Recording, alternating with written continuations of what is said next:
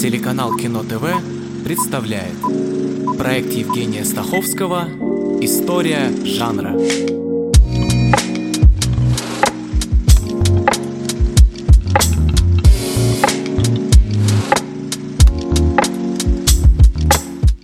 Десятая серия проекта «История жанра» посвящена трагедии, и сегодня о том, как герои бросают вызов богам, кто важнее, Моцарт или Сальери, и почему авторы в кино пытаются избегать самого слова «трагедия». С этим надо как-то мириться, но трагедия в кино представлена довольно слабо. Исследователи продолжают спорить, существует ли она как жанр, но в любом случае вызывает вопросы и сильно переплетена с театром. Пойдем, пожалуй, сначала. Термин «трагедия», как известно, с древнегреческого переводится как «песни козла», что, видимо, связано с тем, что козел был либо призом на песенно-танцевальных соревнованиях, либо ритуальной жертвой. Перед тем, как отдать несчастное животное богам, учиняли священные действия.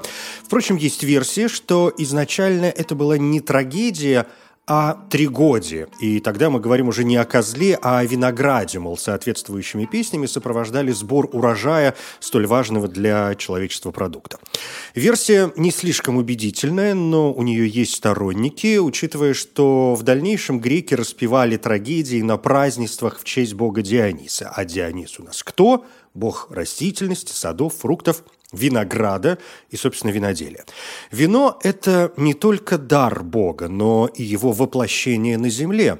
И Дионис, что важно помнить, не бог пьянства. Его почитание, или, если хотите, его религия, сосредоточена на правильном потреблении вина, которое в древности не чурались порой смешивать не только с водой, но и с психоактивными ингредиентами, например, маком, а отсюда и вдохновение, и божественное безумие, и религиозный экстаз, и праздник сам по себе.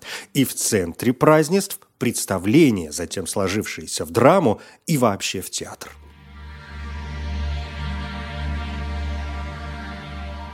Трагедия – разновидность драмы, и в серии, посвященной драме, мы выяснили, что драма в кино – это не столько жанр, сколько тип, содержащий множество элементов. И трагедия – один из таких элементов, и у нас есть право определять трагедию как жанр со своими особенностями. Впрочем, главная особенность тут одна – трагедия – это драматическое произведение с суровым сюжетом и катастрофическим финалом. Коротко говоря, в конце герой должен погибнуть. Ну или хотя бы оказаться в полностью разрушенном разрушенном состоянии или сойти с ума. Надежды нет. Он, как козел, становится жертвой. Жертвой богам или не богам. Да и сам бог может быть жертвой, может быть трагическим героем, как, э, например, титан Прометей, принесший людям не только огонь, но и прочие блага, как видно из трагедии Исхила «Прометей прикованный». А теперь скажи, во имя чего ты пошел на все это? Какие тайные причины тебя заставили? Признайся, и участь твоя будет облегчена. Я хотел помочь людям. Так мы тебе и поверили. Я не уверен, что трагедия Исхила представлена в кино, но вариаций масса. Все помнят э, научно-фантастический фильм Ридли Скотта 2012 года. Вряд ли его «Прометей» трагедия, хотя со смертями там все в порядке, но сюжет э, вполне трагический. Отношения людей с богами, создателями, человеческая гордыня, надменность, вызванная не только попыткой найти ответы на вечные вопросы «кто мы?», «откуда пришли?», «куда идем?», но и собственными достижениями мы давно уже сами создатели, а боги мстительны. Они не терпят неповиновения. Я сказал ему, что вы хотите жить вечно. Он спросил, зачем? Ты, ты видишь этого человека? Моя компания создала его из ничего. Я создал его. Создал по своему образу и подобию, чтобы он был идеальным, чтобы он не потерпел поражения. Я это заслужил, потому что ты, ты и я, мы высшие, мы создатели, мы боги. В 18-летнем возрасте англичанка Мэри Шелли начинает писать роман «Франкенштейн» или «Современный Прометей» о молодом ученом Викторе Франкенштейне, который с помощью экспериментов создает разумное существо. В культурном смысле книга оказалась столь удачной, что Франкенштейном стали называть не ученого, а самого монстра. Франкенштейн бросает вызов Богу. Он тоже хочет быть создателем. В ранних традициях и Титан Прометей не только принес людям огонь, но вообще создал людей, вылепил из земли или глины по образу богов. Теперь человек создает новых существ по своему образу. Произведение Шелли – это готический и научно-фантастический роман, и экранизации тоже относят к научной фантастике и ужасам, хотя черты трагедии здесь очевидны – вызов высшим силам, судьба, фатальные ошибки и, в конце, смерть обоих основных героев – и Франкенштейна, и его чудовища. Первой киноадаптацией стал 13-минутный фильм Джеймса Сирл Доули. Это 1910 год. Картина, конечно, отходит от первоисточника и скорее сосредоточена на психологических моментах. Тем не менее, она очаровательна. Долгое время считалась утерянной, но ее нашли и даже неплохо отреставрировали. Чего не скажешь о втором фильме «Жизнь без души». Это 1915 год. В этой утерянной адаптации название сразу определяет, что без души существо не имеет представления о добре и зле, и это приводит к трагедии. От фильма остались постеры и некоторые кадры. Забавно, что Перси Стендинг играл чудовище почти без грима, а по сюжету вся история в итоге просто приснилась студенту-медику, заснувшему за чтением романа Шелли. Фильмов о чудовище Франкенштейна очень много. Это один из тех персонажей, что, видимо, не отпустят нас никогда. Главные на этот момент, и мои любимые, это, безусловно, классическая постановка Джеймса Уэйла 1931 года. Монстра играет Борис Карлов. Фильм получил массу сиквелов, и в картине «Дом Франкенштейна» 1944 года Карлов играет уже не монстра, а безумного доктора.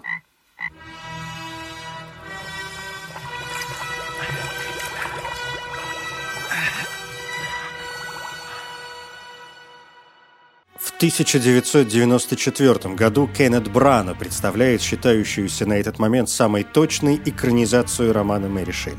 Фильм критикам не очень понравился – Первый сценарист Фрэнк Дарабонт э, позже назвал его лучшим сценарием, который он когда-либо писал, и худшим фильмом, который он когда-либо видел. Тем не менее, с исторической точки зрения, фильм интересен. Он довольно амбициозен, весьма красив, там чудесный грим и блестящий актерский состав. Виктора Франкенштейна играет сам Кеннет Брана, его возлюбленную Хелена Бонем Картер, а чудовище Роберт Де Ниро. Амниотическая жидкость является основным биогенным элементом. Вводим в ее тело медные иглы во всех главных энергетических точках. А теперь, после отключения электричества, мертвая жаба должна зашевелиться. Но независимо от внешних источников энергии. Я уже сказал, что история Франкенштейна относится к жанру трагедии довольно поверхностно. Здесь не хватает других элементов, чтобы мы могли сказать «да, трагедия и точка». В классической трагедии, как и в прочих э, построениях, важен сам язык. И в случае трагедии этот язык весьма возвышен, торжествен, что подчеркивает весь пафос и необратимость ситуации, загадочной неизбежности, фатума и безгранично печального финала. Зритель сопереживает, сострадает, чувствует боль героя, и в нем рождается катарсис, как эмоциональное, духовное и, может быть, даже ментальное очищение. Страдание вообще очищает. В описаниях кино редко можно увидеть слово «трагедия». Ограничиваются драмой, даже когда речь идет об экранизации классических литературных и театральных произведений, обозначенных как трагедия. Хоть древнегреческая, хоть латинская, хоть современная, возникшая в эпоху Возрождения в виде переводов или имитации античности. В описании экранизации Отелло нет слова «трагедия». Все драма с пояснением «романтическая» или историческое. Орсон Уэллс, играющий самого Отелла, снимал свой фильм более трех лет из-за бесконечных проблем с финансированием. Он переставил порядок сцен и урезал материал Шекспира до 90 минут экранного времени, что не помешало в 1952 году получить главную награду Каннского кинофестиваля.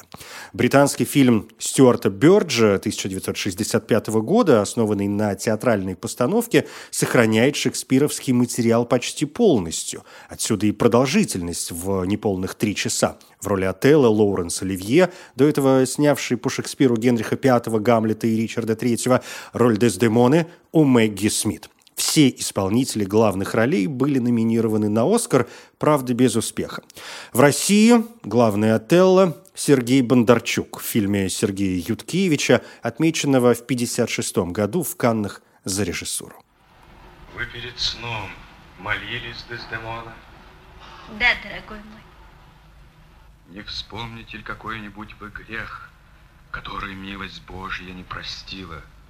Скорее о том молитесь. Что хочешь ты сказать? Молись скорей. Я не помешаю. Я рядом подожду. Избави Бог убить тебя, души не подготовив. Трагедия Гёте Фауст, получившая также множество киноадаптаций, тоже драма, плюс ужасы, мистери, фэнтези, романтика. В 26 году выходит блестящее немое полотно Фридриха Вильгельма Мурнау, соединяющее германскую легенду о докторе Фаусте, трагедию Гёте и пьесу Кристофера Марло.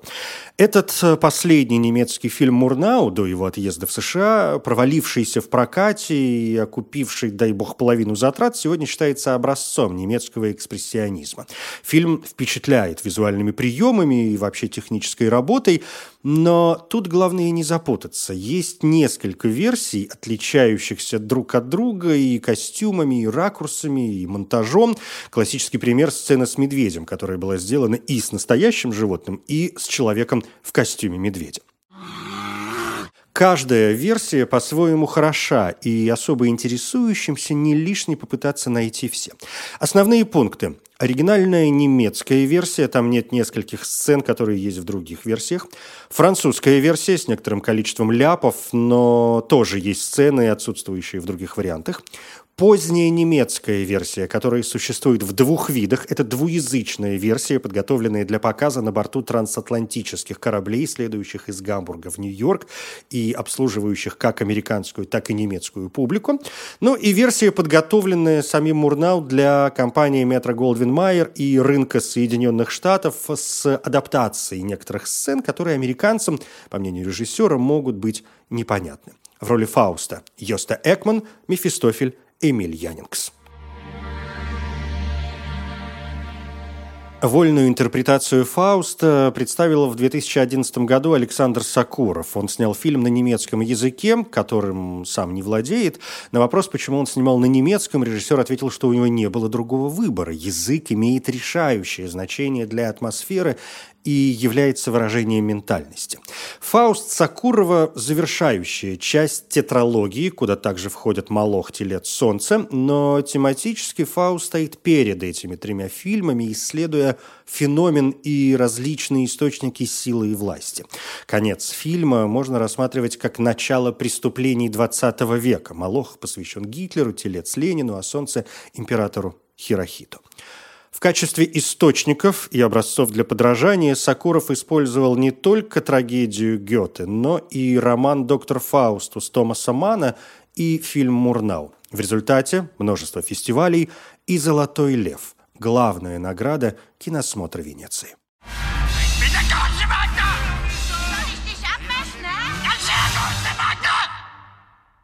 Ich bin Трехсерийную экранизацию маленьких трагедий Пушкина тоже называют только драмой, несмотря на то, что слово «трагедия» вынесено в заглавие цикла. Ну, правда, и фильм основан не только на маленьких трагедиях. Да и среди названий, представленных еще самим Пушкиным издателем, были драматические очерки, драматические изучения и опыты драматических изучений.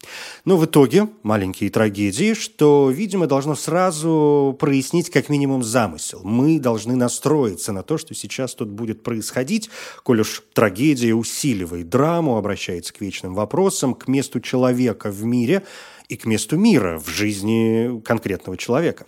Поэтому, когда мы читаем или смотрим ну, допустим, Моцарта и Сальери, мы же понимаем, что это сюжет не о конкретных людях, не о Моцарте и Сальери, они лишь фон, не имеющий к реальности, в общем, никакого отношения. Отравление Моцарта Сальери – миф. Или окей, скажу осторожно, скорее всего миф. И главный вопрос не только гений и злодейство и возможность э, их совмещения. Главный вопрос – вопрос судьбы, проведения, Бога и порождаемой им несправедливости, как может видеть ее человек. А отсюда, конечно, еще и зависть. При этом Помним, что герой трагедии, трагедии вообще, сильная личность, вступающая в конфликт с высшими силами или с самим собой. Да, герой в трагедии, как правило, погибает, лучше всего в физическом смысле, но раз уж я заговорил о Моцарте и Сальере, то физически тут погибает, хоть и за кадром, персонаж второго плана – Моцарт – а Сальери, главный герой, остается жив. Но на деле Моцарт окончательно обретает бессмертие, а Сальери уничтожает собственную сущность, все светлое в себе, свою, если хотите, душу, и, конечно, погибает именно он. Все говорят, нет правды на земле. Но правды нет и выше. Для меня так это ясно, как простая гамма. Трехсерийный фильм вышел в 1979 году. Моцарта играет э, Валерий Золотухин, Сальери Иннокентий Смоктуновский. А есть фильм-спектакль 1971 года, где Смоктуновский выступает в роли Моцарта, а Сальери играет Николай Симонов. Очень интересно наблюдать за великим актером в двух противоположных ролях, сливающихся в единое целое. И, кстати, есть записи, где Смоктуновский играет эту маленькую трагедию как моноспектакль, в чем еще сильнее проявляется трагичность происходящего происходящего, и это совершенно потрясающе. Потрясение очень важный элемент трагедии. В просто драме он э, не обязателен, как и катарсис. Причем катарсис, как очищение, должен пережить не только зритель, но и оставшиеся в живых герои. У них тоже должно случиться некое прозрение. И вот так мы получаем три главных пункта трагедии. Герой, как персонаж, который по своим моральным качествам э, выше остальных, он мятежный, просит бури. Конфликт, который невозможно разрешить обычными средствами – и катарсис. И если есть все три пункта, значит перед нами трагедия, как бы ее авторы не называли. Поэтому мы не можем э, называть трагедией произведения об ужасных мировых событиях, хотя в обычной жизни, конечно, говорим, да, случилась трагедия. Но вот, допустим, фильм «Мюнхен» Стивена Спилберга, 2005 год. Картина о том, как группа террористов захватила в заложники и убила израильских спортсменов во время летней Олимпиады 1972 года в Мюнхене. Трагедия с точки зрения обычной человеческой жизни, конечно, но с точки зрения искусства нет. Это жизненная ситуация, в которой нет ни трагического героя, ни трагического конфликта, даже если в финале может случиться катарсис. И то же самое относится к другим фильмам, повествующим о чудовищных античеловеческих событиях, особенно если они основаны на случаях, вроде как произошедших на самом деле. Так что сюжеты про Чернобыль и картины про гибель подводной лодки «Курск» могут относиться к любым другим жанрам, от триллеров до фильмов катастроф, но вряд ли к трагедиям. Два акустических явления. Один маленький толчок, один крупнее. 3,9 по шкале Рихтера. Господи боже, на этой подлодке могут быть ядерные торпеды. Температура реактора растет. Уходите оттуда. Мы не можем уйти. Без нас тут будет Чернобыль! Извините, мы слышали с Курском, что это случилось. Примеров переноса трагедии на экран масса. Почему же тогда мы так избегаем этого слова для определения киножанра? Я вижу три главных пункта. Первый. Трагедия прочно ассоциируется с театром, и когда речь идет о переносе на экран сценических трагедий, мы вроде как изначально уже все понимаем, и называть кинопостановку трагедии значит зафиксировать ее театральность, а кино все же стремится пользоваться своими кинематографическими, а не театральными приемами. Второе. Трагедия, в отличие от многих других жанров, обладает очень четкими атрибутами, и отход от них невозможен – если у нас должен быть трагический герой, значит, у нас должен быть трагический герой. Если должен быть катарсис, значит, должен быть катарсис. Потеря этих атрибутов перечеркивает трагедию, и авторы оказываются в очень жестких рамках, почти не имея возможности сделать шаг в сторону. И чтобы не ограничивать себя в творчестве, создатели предпочитают говорить о драме, чтобы избежать в дальнейшем вполне обоснованной критики. Ну и третье. Написав слово «трагедия», мы сразу даем понять зрителю, что для героя все закончится плохо. Во всем известных классических построениях в этом нет ничего страшного, но что если мы говорим о новом материале, о новой истории, которую нам только предстоит рассказать. И по совести немногие оказываются способны сопереживать, вместе с персонажем внутренне бороться, изначально понимая – что надежды нет. Зато пафоса хоть отбавляй. И в следующей серии о жанре, в котором пафос, по крайней мере исторически, оказывается тоже очень важен. Это может прозвучать неожиданно, но я сейчас о мелодраме. Мы уже касались ее в предыдущих выпусках, и пора, что называется, предметно. Я Евгений Стаховский. Спасибо.